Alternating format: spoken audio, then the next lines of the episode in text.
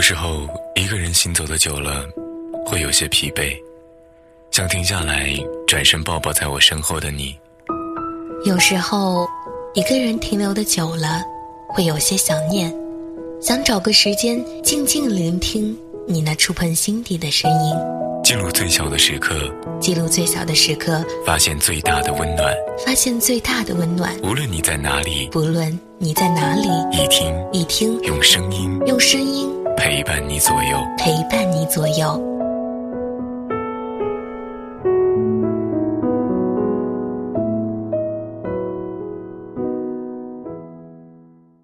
这里是一听网络电台，我是温度。今天要和大家分享的文章是：别让时间化为荒芜之地。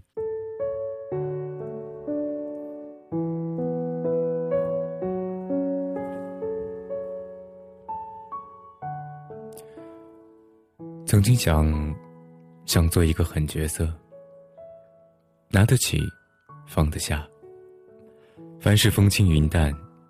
甚至写过一句话：“不要让自己的心事变成别人的噪音。”但这很难，比想象中更难。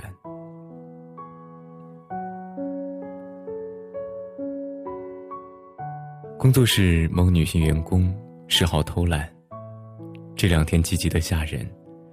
平时临近黄昏，她就心神不宁，现在主动要求开会。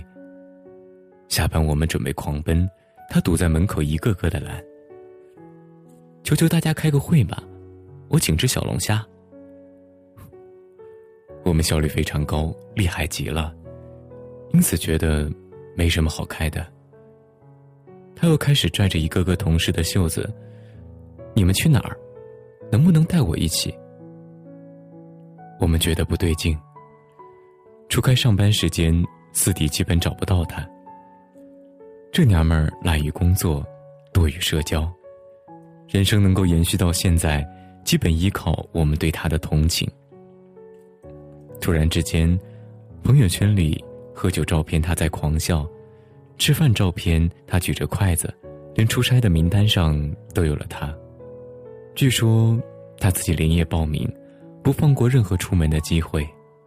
一个人啊，拼命往外跑，必定是太害怕。面对独自回家。后来我们知道内情，果然，她老公提出了离婚，两个人没有孩子。男的说完离婚，打包走人，连寒暄的时间都没有留给他。当一个人失意的时候，他需要做些什么？如果还年轻，身体支撑得动，需要喝几场大酒，哭几个通宵。到底几个是体力而定？留存多少记忆，残存多少希望，也对数字有影响。有些人喝到断片，脑细胞陈皮消亡，往事却在第二天重生。有些人越喝越清醒，孤独的坐在阳台，捧着杯子，看天渐渐亮起。一直，一直喝下去，眼泪慢慢减少了。如果酒精没作用，那需要拼命的倾诉。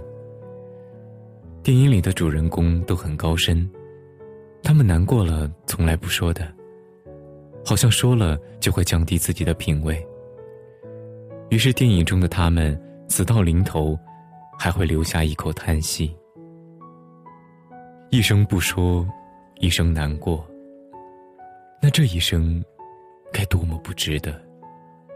人缘好的失意者，用倾诉平复；朋友不多的人，还可以努力工作。工作的烦躁和失意的悲伤，两者反复纠缠，总要分出高下。当失意的人发现，为了一个项目两天睡不着，那说明这两天。你并没有为另一个人睡不着，用力说，大声哭，拼命活，因为很难过，所以很难过。这个员工虽然恋爱事业都很无能，但在痛苦发生的时候，却做了最正确的事情。他现在正在出差的飞机上，悲伤的时候还可以拉拉同事的衣袖，跟同事说：“我很难过。”同事说：“我能为你做些什么吗？”即使不能做些什么，但对话的这三秒不快乐的时间，就少了三秒。别怕，总得经历这样的孱弱。慢慢的，我们都会变成狠角色。别让时间化为荒芜之地，在属于你的画面里，种植花草，摆放藤椅，开辟车道。影子浮动雨后的街道，抬手触碰绿色。远山拉起波纹，无论站在哪个站台，位置都是刚刚好。慢慢的，你将学会不倾诉，不喧哗。